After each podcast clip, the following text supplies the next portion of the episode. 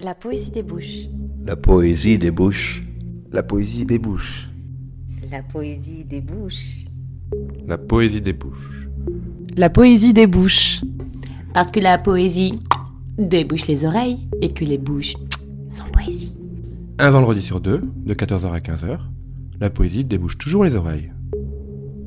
Un vendredi sur deux, de 14 à 15h, la poésie débouche vos petites oreilles. Un vendredi sur deux, de 14h à 15h, la poésie débouche. Parce que la poésie débouche les oreilles et que les bouches sont poésie. La poésie des bouches, la poésie des bouches. Bah, pourquoi la poésie des bouches? Bah, parce que la poésie débouche les oreilles et que les bouches sont poésie. Ah.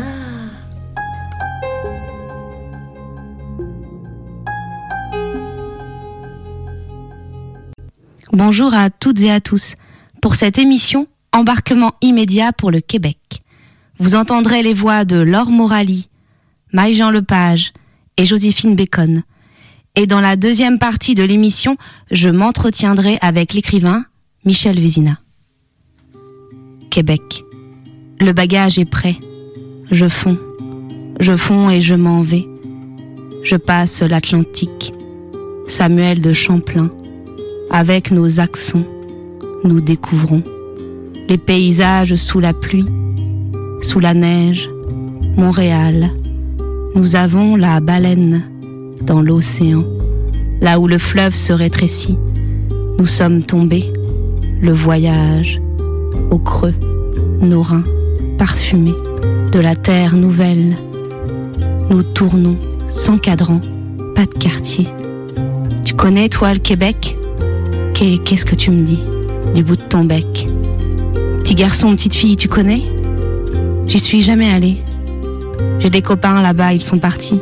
On va les voir bientôt. J'y ai mis un pied l'été, avec son soleil, quand j'avais dix ans, avec mes parents. C'est beau, c'est grand. J'étais si petit. Et toi, t'y as vécu? Quand on avait le banc collé aux fesses, on étudiait. Tu m'envoyais des cartes postales avec dix mille bisous. Moi, je pourrais pas te dire. Ça me cause, oui. Ça me dirait bien, un de ces quatre, le voir, le Québec. Manger une poutine. Tu nous l'as fait en 4 par 10 avec tes recettes de là-bas.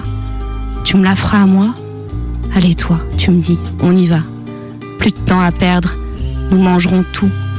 Tout avalé. Pour entrer au Québec, Paul Bélanger, extrait de Répit. J'ai appris à vivre à l'infini le moindre éclat du monde, clos sur lui-même. Non comme un tombeau, mais comme les prémices d'un paysage qui détaille mon regard en appétit, de ces palmiers créés par la lumière, de fin de journée puis la pénombre, envahissant de nouveau la pièce. Je descends au fond des choses.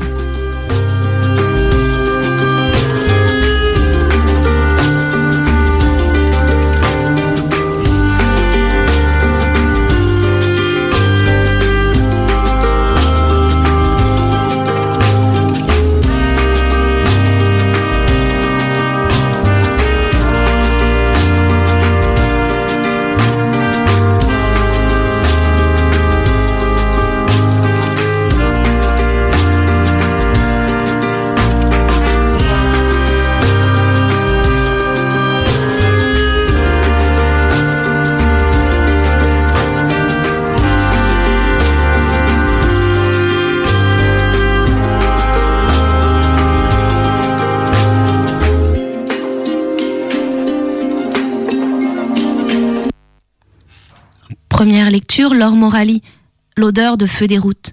Extrait du livre CD Les bruits du monde, paru chez Mémoire d'Encrier. Laure Morali est une poète et auteure de récits. Elle vit à Montréal. Écoutons. La route sent bon le feu. Il est trop tard pour s'arrêter. Je ne pars pas. Je ne pars plus. J'accompagne le soleil dans le monde qui tourne.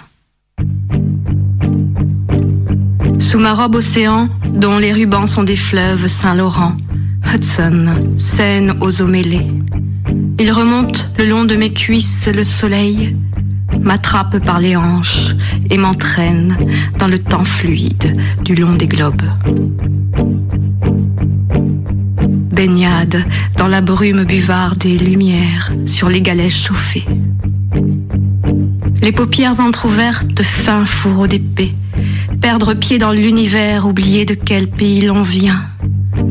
La terre bascule sous le soleil. Plonger, partir, Pierre Ponce, au péril de s'user sans rien garder, devenir bouchon de liège dans les villes d'eau. Oranjestad, Port-Salut, Rio Haina. Parler la langue des papillons nahuatl. Des bleus soufflent avec la mer.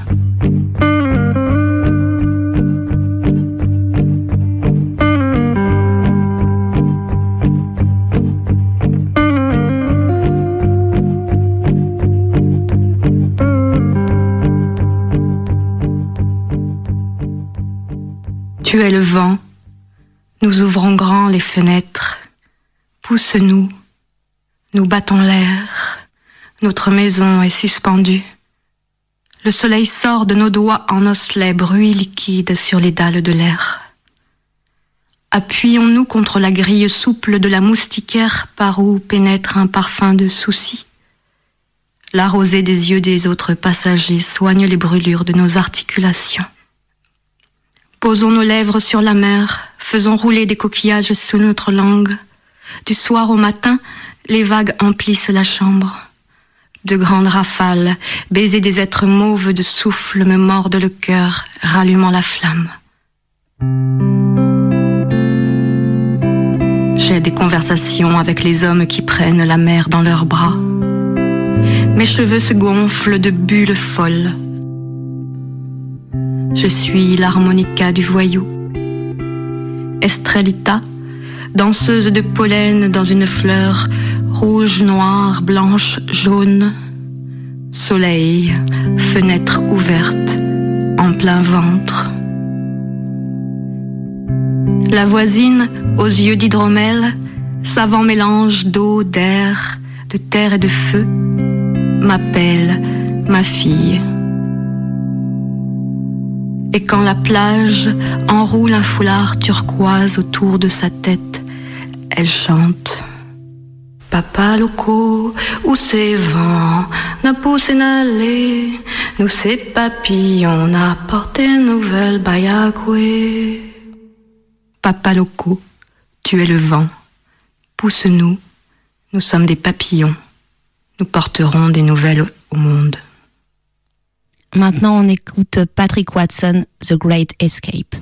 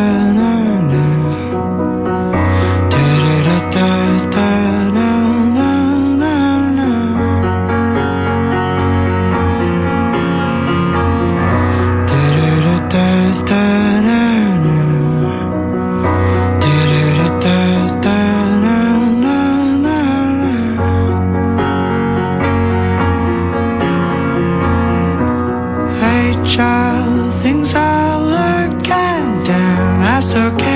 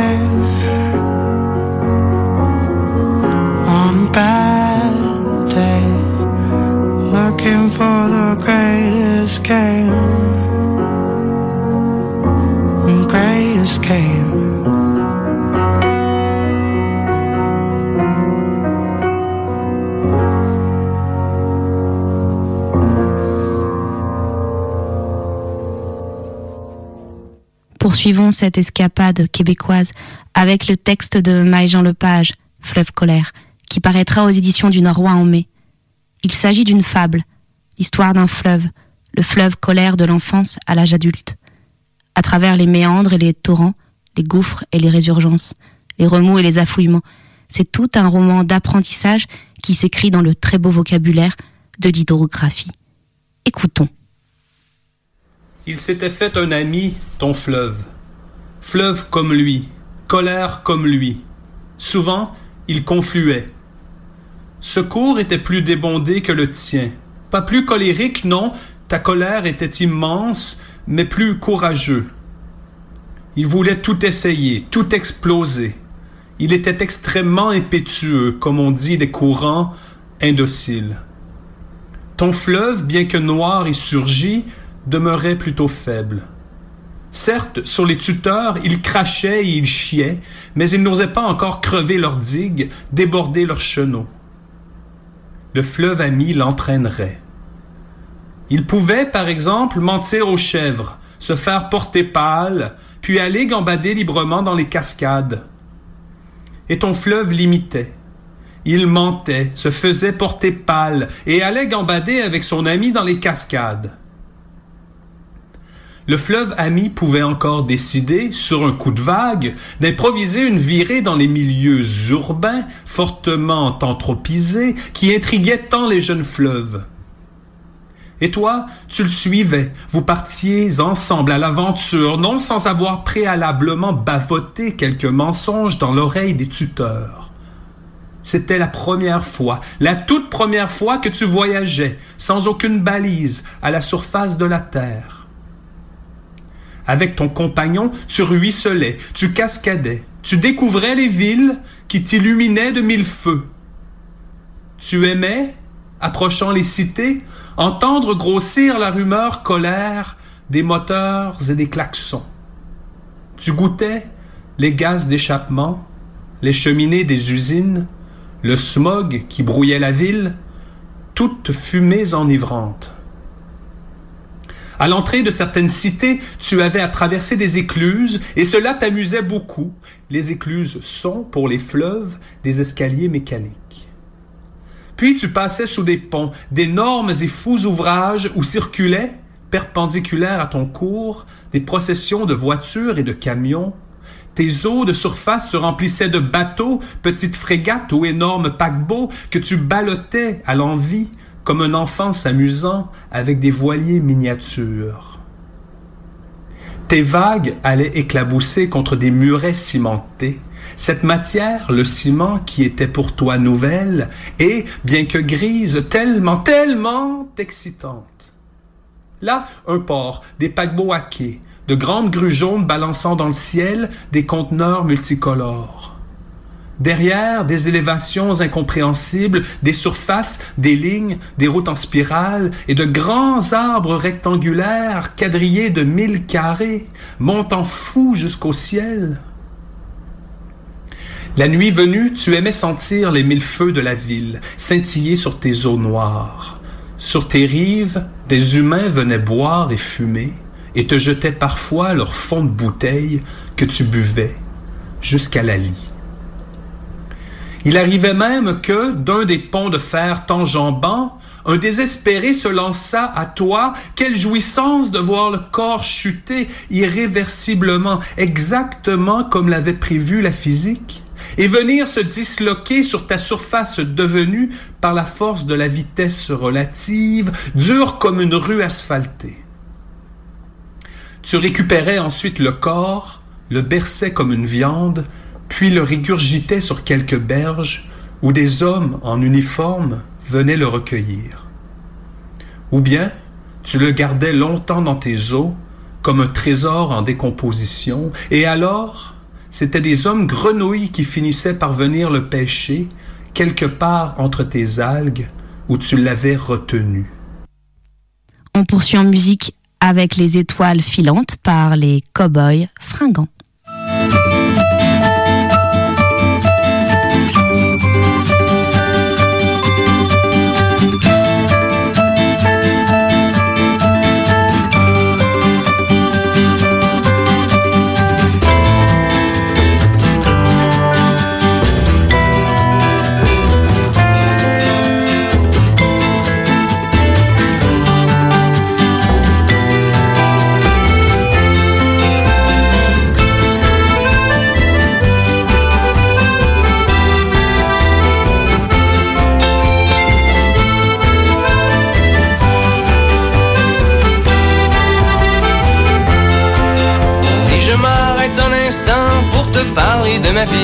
Juste comme ça, tranquillement, dans un bar rue Saint-Denis. Je te raconte les souvenirs bien gravés dans ma mémoire de cette époque où vieillir était encore bien illusoire. J'agaçais les petites filles pas loin des balançoires et que mon sac de billes devenait un vrai trésor. Ces hivers enneigés à construire des igloos et rentrer les pieds gelés juste à temps pour passe-partout. Et au bout du chemin, dis-moi ce qui va rester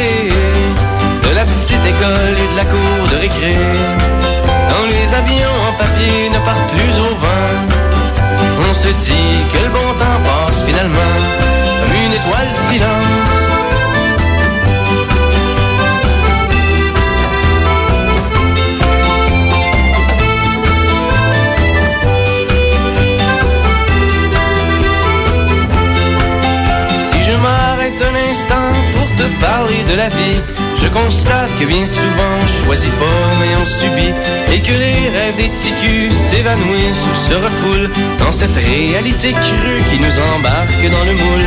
La trentaine, la bédaine, les morveux, l'hypothèque Les bonheurs et les peines, les bons coups et les échecs. Travailler, faire de son mieux, d'arracher, s'en sortir Et espérer être heureux un peu avant de mourir. Mais au bout du chemin, dis-moi ce qui va rester notre petit passage dans ce monde effréné. Après avoir existé pour gagner du temps, on dira que l'on était finalement des étoiles filantes.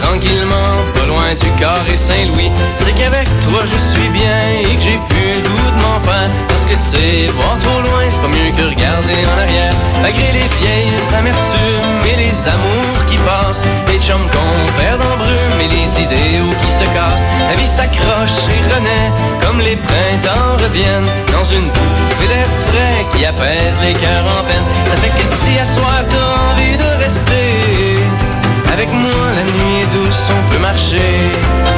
Et même si on sait bien que tout dure rien qu'un temps, j'aimerais ça que tu sois pour un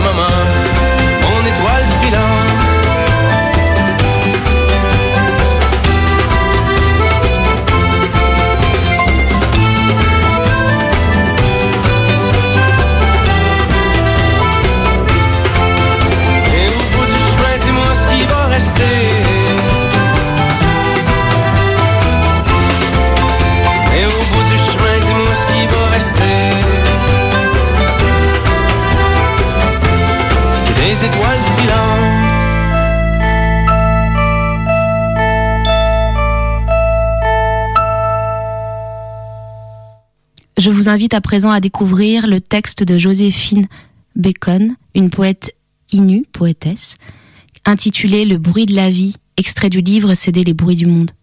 Écoutez.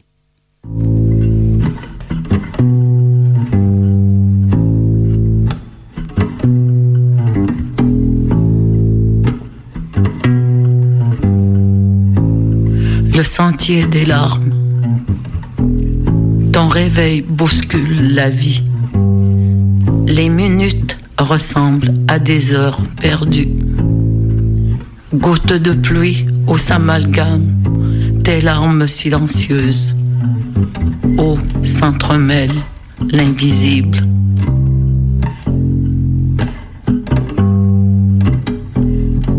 Ton sentier devient un long portage. Ton âme réclame une conscience pure. Ton cœur saigne sa liberté blessée. Tes mocassins s'usent sur l'asphalte.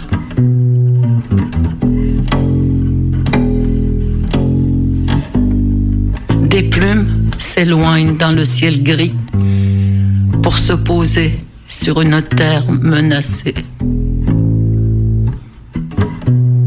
Tu retrouver l'enseignement des ancêtres et survivre dans cette sagesse.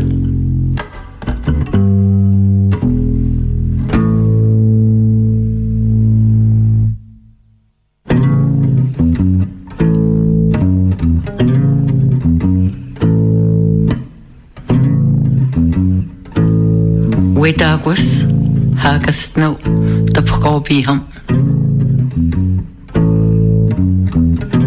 Pedaguan inyon.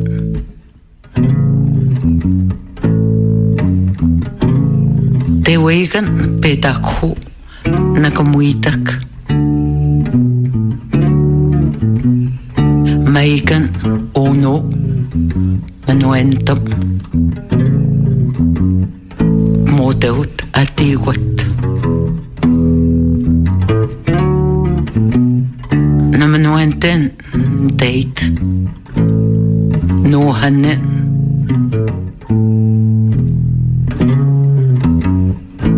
Nui hamukon chechinimia.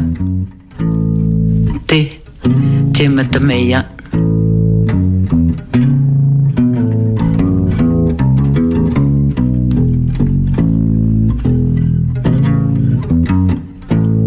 Ce soir, la lune déborde. Une mélodie raconte un son. Une incantation de tambour chante une terre. Un lot hurle sa joie. Les caribous sont là. Un cœur bat. Un rythme sonne. Un sourire. Une danse invite à une seule musique où les pas laissent leurs traces.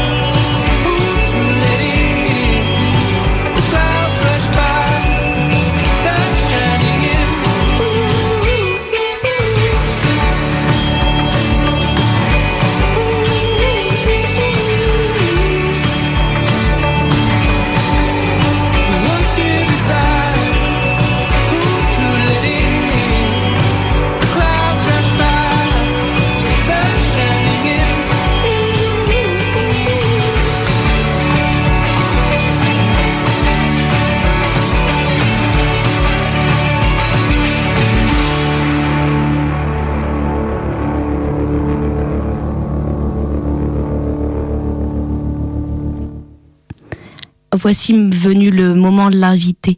Mon invité pour cette spéciale Québec, c'est donc Michel Vézina.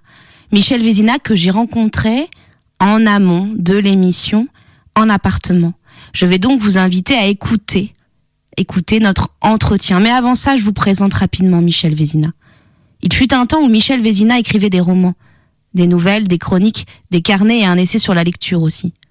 Même que des fois, il s'est laissé tenter du côté d'une certaine poésie, plutôt prosaïque et hallucinée. 13 livres aisément classables et un plus récent vraiment pas facile à cataloguer en 25 ans. Michel Vézina a aussi été éclairagiste, régisseur, comédien forain, rédacteur en chef, clown, journaliste littéraire, éditeur, voyageur, cuisinier. Il a oscillé entre des mondes bien définis, aux frontières bien marquées. On a certes pu penser de lui qu'il était un être un peu dissipé. Aujourd'hui, en 2017, Michel Vézina mélange enfin tout. Vous allez le découvrir. Il est à la recherche d'une forme, à la recherche d'une vie, une seule. Il est à l'affût des extases et de toutes les jouissances. Michel Vézina aime les bonnes choses de la vie.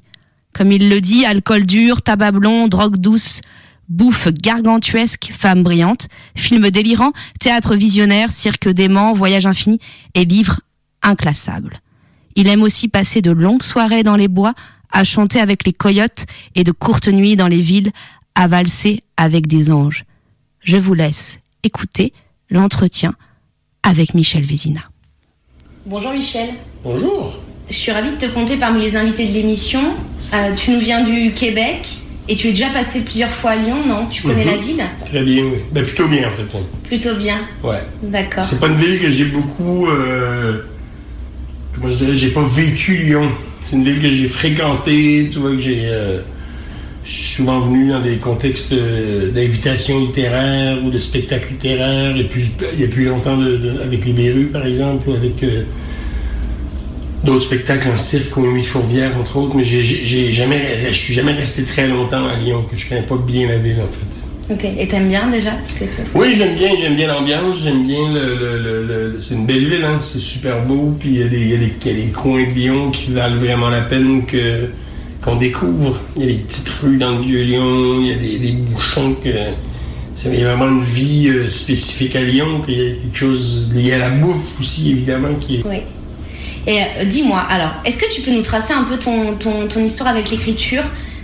Et aussi plus particulièrement avec, avec celle qu'on nomme poésie J'ai un drôle de rapport à la poésie, on y reviendra après, mais euh, d'abord en écriture, moi j'ai mon rapport à l'écriture, c'est un rapport qui relève du à la fois du trait personnel et du trait magique. C'est-à-dire qu'il y a d'abord mes parents, je suis né chez nous, ma soeur est, est née quand j'avais 4 ans, et jusqu'à cette époque, mes deux parents lisaient énormément. Ma mère lisait beaucoup de romans, 3-4 par semaine. Mon père épluché tous les journaux, euh, chaque fois qu'il y avait un moment. Et moi, enfant de 3 ans, je, me, trouvais ça chiant. Quoi. J'étais fils unique. euh, mes parents euh, lisaient tout le temps. Il n'y avait pas vraiment de temps. Je faisais tout pour les déranger, que je faisais tout pour aller m'asseoir auprès d'eux. Généralement, entre le livre et eux, ce qui les faisait chier. Et mon père, à un moment donné, un peu pour se débarrasser de moi, m'a appris à lire. Il m'a appris l'alphabet. Il m'a appris euh, ces espèces de codes un peu bizarres qui sont en gros du, papier sali. hein. Parce que si on s'arrête deux secondes, le, livre, c'est rien d'autre, c'est rien d'autre que des taches sur du papier. Et à un moment donné, je me souviens clairement, je devais avoir trois ans et demi, un truc dans le genre, j'ai décodé un mot, mon premier mot. Et c'était le mot autobus. A-U-T-O-B-U-S. Et, et vraiment, au sens strict du terme, l'autobus m'est rentré dedans.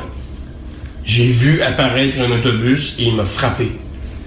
Et, euh, ça a été euh, une, vraie épiphanie, de me dire, attends, mais ce papier, ces taches, ce papier sale-là, qui forme les lettres A, U, T, O, B, U, S, dès que j'ai pu décoder le mot, j'ai vu un autobus. Il y a vraiment quelque chose de magique là-dedans. Je connais rien d'autre. Il n'y a pas une baguette magique que j'ai que j'ai rencontrée en étant enfant qui a réussi à me faire ça. Tu vas faire pif, et puis boum, il y a un autobus.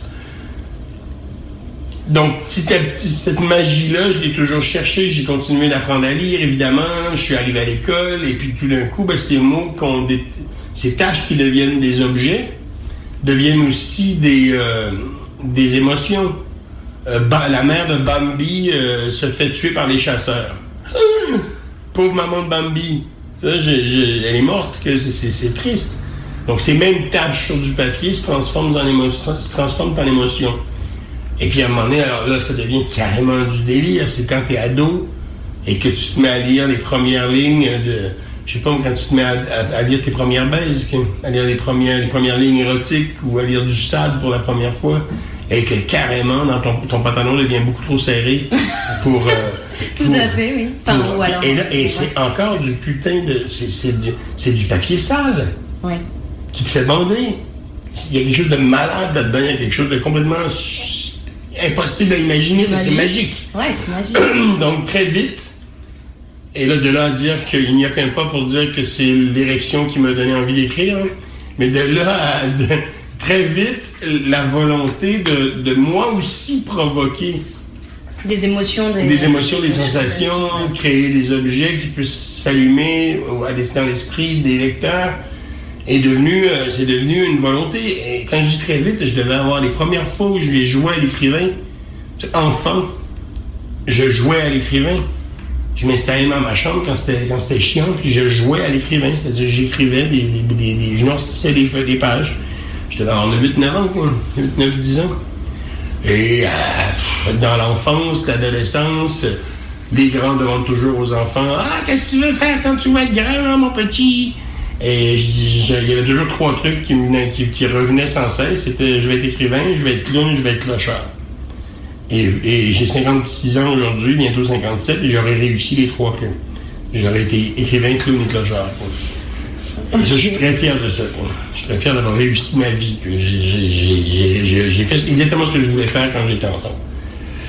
Après, il y a eu un texte, un roman, qui a été une vraie épiphanie. Euh, c'est un texte d'un auteur québécois qui s'appelle Victor Lévy-Beaulieu. Euh, et le texte, le livre s'appelle La nuit de Malcolm Hodd. Donc il y a deux choses à savoir là-dessus. C'est pas la nuit, c'est la nuit. N-U-I-2-T-E. E. Parce qu'au Québec, on prononce le T final au mot nuit, entre autres. Et, quand on l'écrit, on, s'assure que personne ne pense qu'on est français, donc on écrit 2-T-E. Et Malcolm Hodd, c'est un nom anglophone, c'est un nom euh, irlandais au départ. Et si on le dit très rapidement sans le prononcer en anglais, ça fait Malcolm Hodd. Et Malcolm Hodd au Québec, ça veut dire euh, insupportable. Ça veut dire un petit teigneux. Hein, La nuit de. Et juste le titre, quand j'ai lu ça, j'avais quoi, 17 ans, j'étais au cégep, j'avais 17 ans. Et il n'y a aucune ponctuation, il n'y a pas de capital, pas de point dans ce, dans ce roman-là. C'est comme une espèce de grand flow of consciousness, comme on dit en littérature américaine, je ne sais pas comment on le dit en, en- en- en littérature- française, là, un- le flow de la conscience, tu vois, c'est. C'est un- c'est une narration subjective qui n'arrête pas de réfléchir, de parler, de passer. C'est un feu d'artifice. sais. Il n'y a aucun point et aucune capitale dans le livre. Et à 17 ans, en lisant ça, ça a vraiment été un coup de foudre. C'était de me dire, mais merde, non seulement écrire, ça peut être de décoder des tâches sur du papier qui font bander, mais c'est aussi la possibilité d'écrire dans des formes qu'on nous dit qu'il ne faut pas faire à l'école. Hein? Tout, tout le temps qu'on était à l'école, on nous dit oui, sujet, verbe, complément, un point capital. euh, Et là, tout d'un coup, on parle. Pendant 200 pages. Je ne sais plus combien de pages j'avais à mettre de ma commode, mais c'est c'est un bon bouquin. quoi. Après, la poésie, c'est tout récent. J'ai toujours rigolé ou fait chier ou euh, en disant que la poésie, c'était nul. Hein, que c'était les paresseux qui faisaient de la poésie, qu'en fait, c'était ceux qui n'avaient pas l'énergie pour écrire un roman. ça, j'ai dit ça pendant très longtemps. Euh, J'ai dit ça toute ma vie à mes amis poètes. J'ai dit, quand tu auras envie d'écrire un vrai livre, tu pourras venir me voir. Parce que j'étais éditeur de romans il n'y a, pas si longtemps. Mais je disais ça par pour. euh, ça me donnait un genre. quoi. De, de, dire des grossièretés comme ça, j'ai toujours bien aimé. Et. euh, mais c'est vrai qu'il y a, un, il y a un certain aspect de la poésie qui me fait vraiment chier. Lequel? Ah, ben l'aspect trop formel. quoi D'accord. l'aspect trop euh, trop euh, ouais trop formel trop carré trop nombre de pieds trop machin tout il y a quelque chose là-dedans qui me fait chier à la lecture qui c'est de la chanson à un moment donné c'est pas je veux dire, la, la poésie pour moi c'est- j'ai souvent dit que je n'avais rien d'un poète J'avais rien, en fait, que j'étais pas, pas un poète, mais que j'avais tout d'un poète. Il y a quelque chose dans l'image poétique qui m'attire énormément, qui m'inspire énormément, mais dans la construction, dans la rime. Mais la rime m'énerve. Mais la rime m'énerve à un point tel que j'aurais envie d'y vomir dessus la rime, que c'est quelque chose qui me... Je peux pas supporter la poésie en rime. Oui, mais après, justement, aujourd'hui, il y a de la. Et puis, il y a toujours eu de la poésie non rimée. Oui, bien sûr. des- Mais bien sûr, mais toutes celles qui m'énervent avaient tendance et encore tendance à me sauter aux yeux. Alors, moi, ce qui m'intéresse, c'est que tu parles, par contre, euh, l'image euh, du, du poète, il y a quelque chose qui te séduit là-dedans. En tout cas, il y a quelque chose que. Tu, tu, tu te sens poète. Et Est-ce que tu peux me parler un petit peu Ben de c'est ça, il y a quelque chose de, de de- du poétique ou de l'image poétique qui m'intéresse énormément. Il y a quelque chose dans la formulation, dans, la, dans, dans le choc des mots qui provoque autre chose que ce qui est écrit. Donc ça, ça relève carrément du poétique ou du, plutôt moins du littéraire, mais je pense que ça relève plus du poétique, qui m'attire énormément. En fait, c'est ce qui n'est pas écrit dans la poésie qui me plaît. Oui, tout ce qui est suggéré. C'est ce qui tout est entre les mots qui n'est pas sur la page qui me plaît. Et, euh, et quand je dis que ça m'est arrivé tout récemment de commencer à apprécier des œuvres poétiques, c'est grâce à mon collègue Nadeau, Maxime, avec qui j'ai démarré le, j'allais dire le cochon souriant, ça c'est un autre truc, là, mais le, buvard, la librairie ambulante. Maxime Nadeau, c'est un fou de poésie. Il connaît toute la poésie québécoise par cœur. Il peut la réciter du début jusqu'à la fin, de, 19 de 1000 de 1860 jusqu'à 2015. Alors ju- justement, on va, on va avancer un peu. Alors je, je tiens à dire qu'on est, on- on- bon, l'interview est faite en appartement et qu'on a Maxime Nadeau juste à côté de nous. Mais oui, il faut le souligner. Alors pour cette émission justement spéciale Québec, les auditeurs auront pu goûter à quelques voix outre-Atlantique. Et avant d'entendre la tienne, donc je, je- je tenais à souligner qu'aujourd'hui tu habites, lorsque tu n'es pas sur la route, avec la librairie ambulante Le Buvard, dans une maison qui s'appelle Le Salon, pub librairie, avec selon toi le meilleur libraire du monde, qui est ici en appartement à côté de nous, Maxime Nadeau, avec qui donc tu vends des livres, de la bière et du rêve. Ce salon, c'est un drôle d'endroit érigé dans un tout petit hameau, très vert l'été et très blanc l'hiver, où tu invites aussi des écrivains. Là, Maxime Nadeau et toi-même tiennent ce salon. Alors évidemment, je pense que de nombreux auditeurs sont déjà en train de prévoir un séjour québécois. Mais j'espère bien. Et oui, peut-être même que c'est la panique sur les sites de comparateurs de vol. Rien que pour s'étendre dans votre salon. Et je les comprends, moi-même, je, je suis impatiente. Et tu nous racontes ce bel endroit. Ben, en fait, au départ, euh, c'est, au départ, c'était une librairie ambulante, donc c'est un, c'est un camion avec des livres dedans où on se balade, on se balade de village en village. De... En fait, on est, on est surtout attaché à des milieux ruraux parce qu'on pense que la littérature, c'est pas que l'affaire des gens qui vivent dans les, milieux urbains.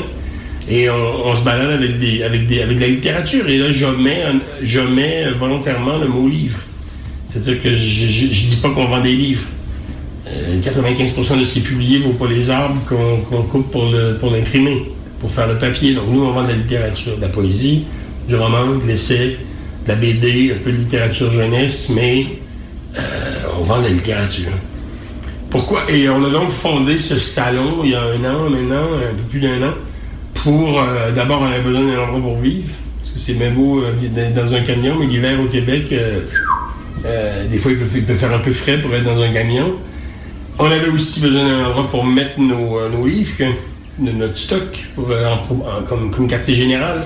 Et on a trouvé cette maison qui est dans ce hameau de- qui s'appelle Gould. Maison donc euh, qui avait la, grande, c'est un peu technique là, mais qui avait la grande particularité d'être à la fois zonée commerciale et résidentielle. Ce qui, veut, qui voulait dire qu'on pouvait ouvrir un pub et ou une librairie et qu'on pouvait aussi y habiter. Donc du coup, on habite à l'étage. Au rez-de-chaussée, ben, c'est le pub librairie. Pourquoi un pub librairie? Ben, D'abord parce que euh, on pense. D'abord, il n'y avait, plus de- avait plus de débit de boissons locales hein, dans, le, dans, dans le hameau ni dans la région proche. Donc on s'est dit, bon, mais si ça peut au moins attirer les gens qui vont, venir boire une bière, boire un coup, boire l'apéro, tant mieux. Et deuxièmement, on pense, et sûr que ce soit en milieu rural ou urbain, qu'un des grands problèmes aujourd'hui des librairies indépendantes, c'est la- la- l'absence d'imagination dans la diversité des propositions. On dit que les gens lisent moins. Je suis pas sûr que ce soit tout à fait vrai.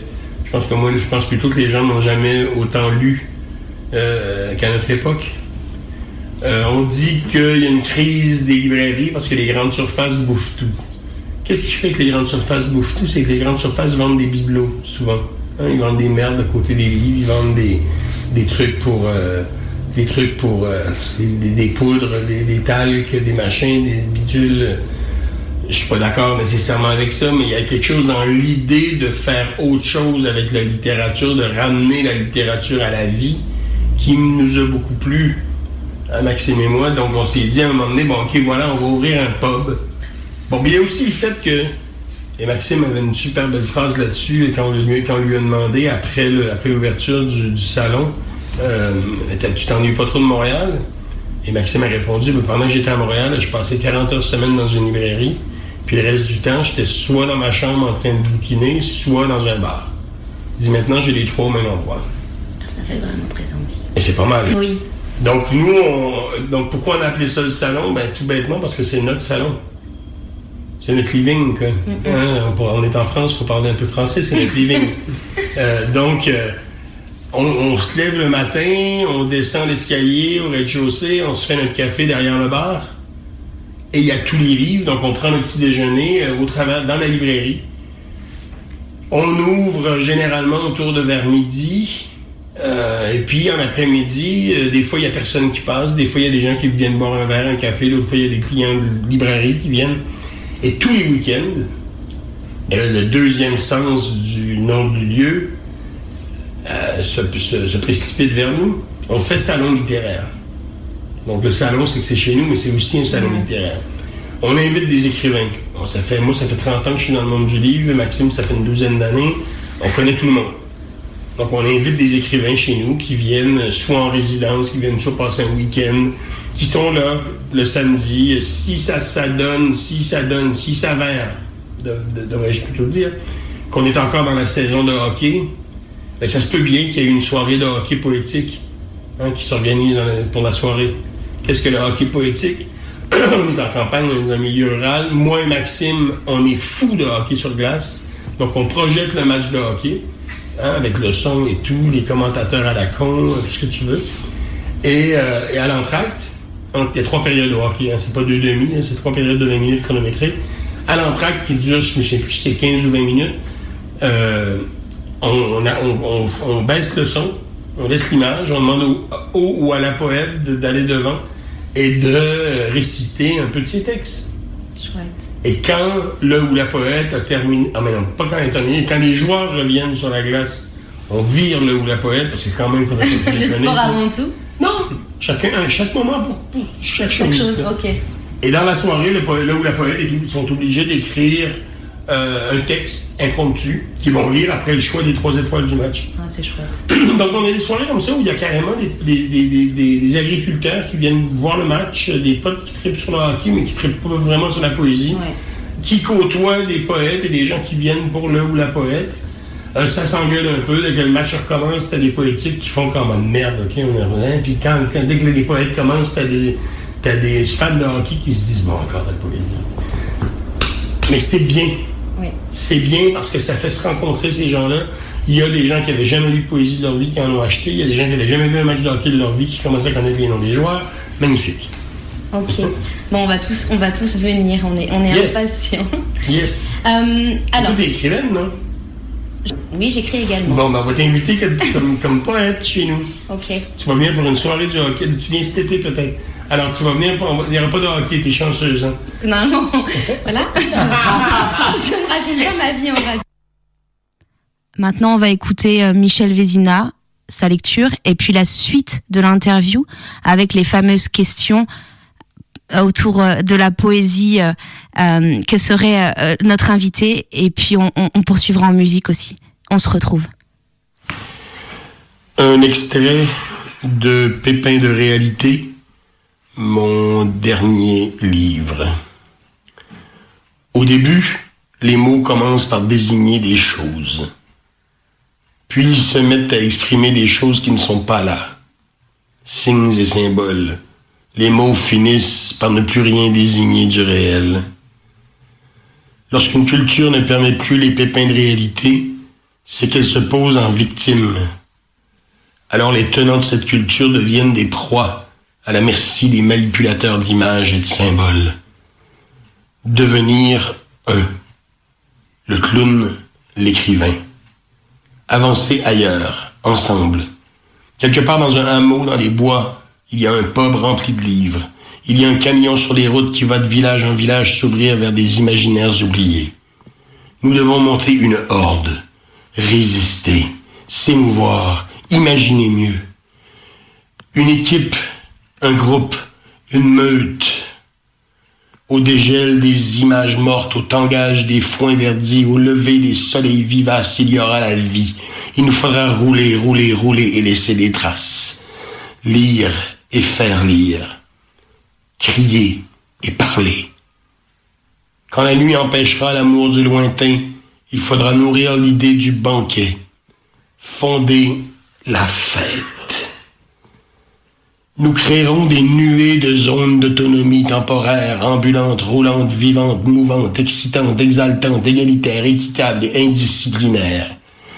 Dans notre salon, dans nos camions, dans nos extases, nos frayeurs, nos paniques, nos angoisses, nos euphories, nos crises, nous retrouverons ensemble les mots, les sens, les formes, les vies, les pirouettes, les envolées, les tours, les vols, les chants et les embrassades douces et aimantes d'amants fougueux. Nous attendons de la poésie la même chose que nous attendons d'un amour, de l'épanouissement à l'infini. Je passe à, la question, donc, motif de la poésie des bouches, qui est si tu étais un poème, quel serait-il? J'ai un peu de mal à, à répondre à ça. J'ai j'ai assez. euh, Il y aurait peut-être un poème de Prévert qui est dans Parole qui s'appelle La promenade de Picasso, qui est en exergue. Il y en a une partie, tout au moins un exergue de mon dernier livre de Pépin de réalité, qui en gros euh, questionne la question de la représentation du réel en peinture. Euh, En gros, le poème, c'est le peintre de la réalité qui est là, qui essaie de peindre une pomme dans une assiette devant un tableau. Il n'y arrive pas parce que la pomme se retourne sur elle-même, elle ne veut pas se laisser peindre. Et puis, il y en a marre à un moment donné, puis il s'étend, puis il s'endort. A Picasso qui passe par là. Et qui, regarde ça? Et qui prend la pomme, qui bouffe la pomme, qui casse l'assiette, qui se barre. Il se demande en fait pourquoi peindre une pomme? Le peintre de la réalité se réveille, il regarde ça, et puis il est confronté au terrifiant pépin de la réalité. Je ne souviens plus du poème par cœur, mais pour moi, l'importance de ce texte-là, c'est que ça évoque tout ce que la peinture a eu à vivre à la fin du 19e siècle, au début du 20e, quand tout d'un coup la photographie est arrivée. C'est-à-dire la fonction de la, peinture euh, jusqu'à l'arrivée de la photo, c'était une certaine forme de représentation du réel. hein. Les peintres euh, faisaient les portraits des rois, faisaient des paysages, des châteaux. euh, et tout d'un coup, il y a un mec qui est arrivé avec un appareil photo qui faisait pouf, puis ça allait beaucoup mieux, c'était plus facile, c'était clair. Donc les peintres ont été assez intelligents à ce moment-là pour renouveler la, la- la question. C'est-à-dire comme, à quoi on sert et comment on peut aider à représenter mieux le réel que la photo? Sont nés des mouvements extrêmement importants comme l'expressionnisme, l'impressionnisme, le pointillisme, le fauvisme, le, cubisme, etc. Je pense que la littérature aujourd'hui, la poésie, sont arrivés à un moment de leur histoire où euh, ils sont peut-être un peu confrontés au même, euh, à la même question.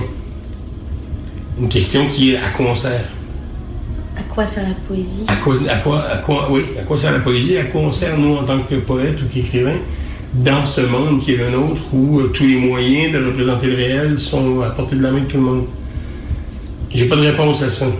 J'ai pas de réponse, mais c'est une question qui me, qui me tarabiscote euh, quand même pas mal depuis quelques années. euh, à la fois dans la. C'est une question qui ne concerne pas que la poésie, qui concerne aussi le roman, l'essai, le, le- la- comment, le, comment le verbe, comment la littérature peut arriver à nous aider à, à- à mieux vivre? Oui. Voilà. Donc, la promenade de Picasso, pour moi, c'est un poème assez important parce qu'il évoque tout ça à mes yeux. Même si c'est pas un poème récent.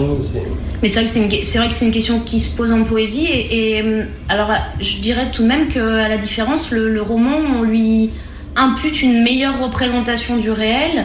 Encore aujourd'hui, quand on entend certains critiques, on- le roman a toujours une, quand même une place de choix dans il dit le monde, il dit une certaine réalité. Mais c'est là que le mensonge réside. C'est-à-dire que si on a vraiment à dire ça du roman, je, je ramène la télé, je ramène le cinéma. Hein? Mhm. Le- le- le- la, la série télé euh, représente le réel beaucoup mieux que le roman. Parce qu'elle n'a peut-être même pas besoin de réfléchir. Tu même pas besoin de créer des images. Tu t'installes, t'installes ton gros cul devant l'écran, puis tu fais que gober. Donc, euh, moi, le, le roman, je pense qu'il a à se renouveler, effectivement. Puis la poésie aussi, par rapport Oui. à. Et, et à se renouveler, c'est peut-être dans un. Il y a peut-être quelque chose dans de- qui tient de l'ordre de la réunion. Tu vois, de la. De la euh, il va, peut-être falloir arrêter de, de mettre les trucs dans des tiroirs. C'est-à-dire que. Est-ce qu'on peut pas avoir. un- euh, recommencer à rêver à, à l'œuvre complète? Hein? Euh, Ulysse de James Joyce, est-ce que c'est un roman? Je suis pas certain, moi. Non. Je pense que c'est un immense poème. Alors, il y a, a peut-être quelque chose à repenser de toutes ces classifications. Question en genre, Voilà. bien sûr, bien sûr, évidemment. mais encore une fois, c'est une question que je pose, c'est pas, j'ai pas de réponse à ça. Oui. pas de- Et puis c'est même toujours compliqué quand on écrit de la poésie, euh, c'est compliqué d'aller vers le récit. Enfin, on peut, ça peut être, ne pas être compliqué euh, quand, quand on- en tant qu'écrivain, mais ça peut être compliqué euh, par rapport à ce que les autres vont dire. Mhm. Tu es poète, non, tu n'écriras pas de récit. Ouais, tu ne vas pas non plus écrire du théâtre, etc. Exact. Des cloisonnements. Exact. Oui. Exact. oui, oui. Mais à quoi sert la poésie Je pense que Mais, mais j'aimerais bien que ça serve à rien aussi. Hein. Que ce soit juste le beau. Hmm? Que ce soit juste une. une- une- une, mais ça, c'est paradoxal. Ce que je viens de dire, je sais, mais je suis pas, je suis pas un paradoxe près, là, mais. euh, Il y a quelque chose dans, le- dans la poésie qui, pour moi, relève de- du beau. quoi. Hmm, Mais du beau au sens platonicien du terme, quoi, au sens. euh, Oui. euh, ouais, Oui, oui, je vois. On laisse méditer les auditeurs sur ce que tu dis. exact, merci. Alors, et enfin, Michel, quelle musique as-tu choisi En fait, j'ai pas choisi une musique, j'ai choisi un chanteur. Euh, je te laisse le choix d'aller écouter euh, sur Bandcamp euh, ce chanteur qui est, un, grand ami à moi, qui est un ancien coloc, qui est qui est est quelqu'un que j'aime beaucoup, qui est un, quelqu'un qui habite qui habite pas très loin du salon. C'est un gars qui s'appelle qui musicalement il se fait appeler Urbain des Bois Ok. et ça me plaît. Quand tu dis un ancien coloc, c'est un ancien des colocs Non, pas du tout. Ah non, ok. Pas pardon. du tout. Pas du tout. J'ai vécu avec lui euh, pendant un an, euh, en 97 en fait. d'accord. Et, euh, et c'est un, un chanteur, un musicien assez extraordinaire. Et son dernier album que je te propose d'aller, dans lequel je te propose d'aller fouiller, et là je vais peut-être me gourer, s'appelle euh, I'm just a poor and lonesome French Canadian rock and roll star. Ah. Ou quelque chose dans le genre. like. Ou, quelque, ou Ok. quelque chose dans le genre. Ou rock singer, ou euh, en tout cas, c'est quelque chose dans le genre. Super, bon, bah, je vais aller voir. Alors, Urbain des Bois. Merci beaucoup, Michel. Mais ça fait plaisir, entrevue. ça fait plaisir. C'était chouette. Et puis, euh, merci Maxime aussi, qui était euh, un, un- un auditeur privilégié. Je te dis à très bientôt au Québec. Ouais. Ciao. Génial. Ciao. Chers auditeurs, j'espère que vous avez eu du plaisir à écouter euh, cet entretien que j'ai eu donc en appartement avec Michel Vézina. Il nous parlait d'Urbain des Bois, avec qui il a cohabité. Eh bien, on va écouter donc French Canadian Rockstar d'Urbain des Bois.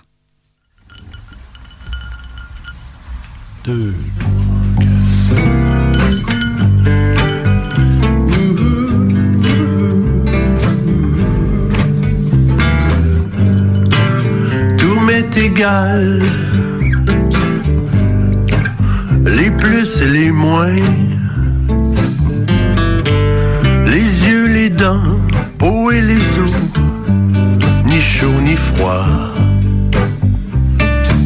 Moi, moi, ma devise, elle est quelque chose. Écoutez ça. C'est pas bon de faire toujours la même chose, surtout quand tu fais jamais rien. Moi? Moi, j'ai toutes les lumières qui allument en même temps sur mon dash. J'ai pas de voiture, c'est une façon de parler pour dire que, tu sais, l'inspiration, l'écriture, c'est pas simple. C'est pas évident. Cause I'm just a poor and lonesome French Canadian rock star, baby.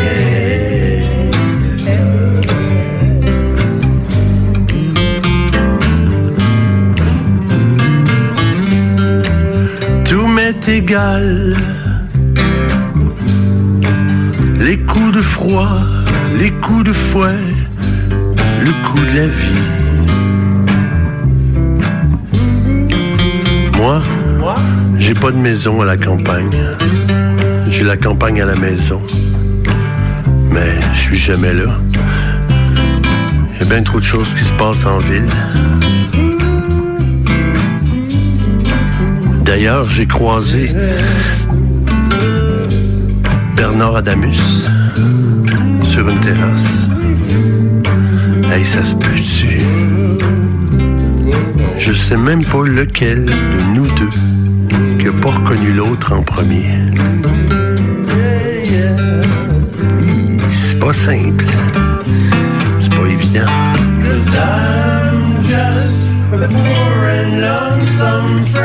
Canadian rock star, baby.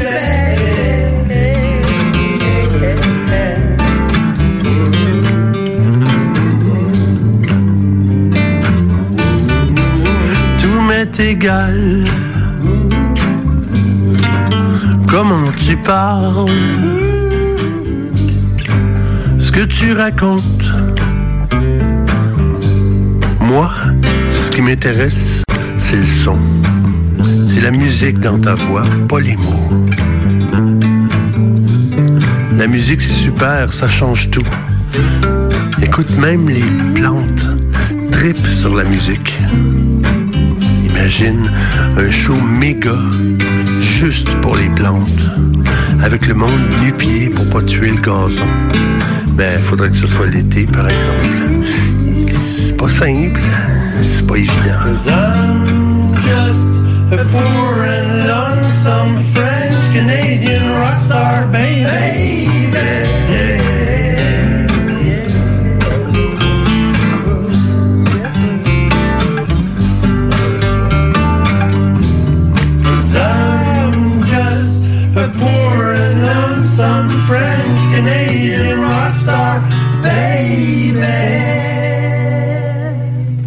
Voilà, chers auditeurs de la poésie des bouches. Alors je remercie Michel Vézina qui nous écoute peut-être, je crois qu'il est en Bretagne en ce moment, avec euh, justement euh, sa librairie euh, ambulante.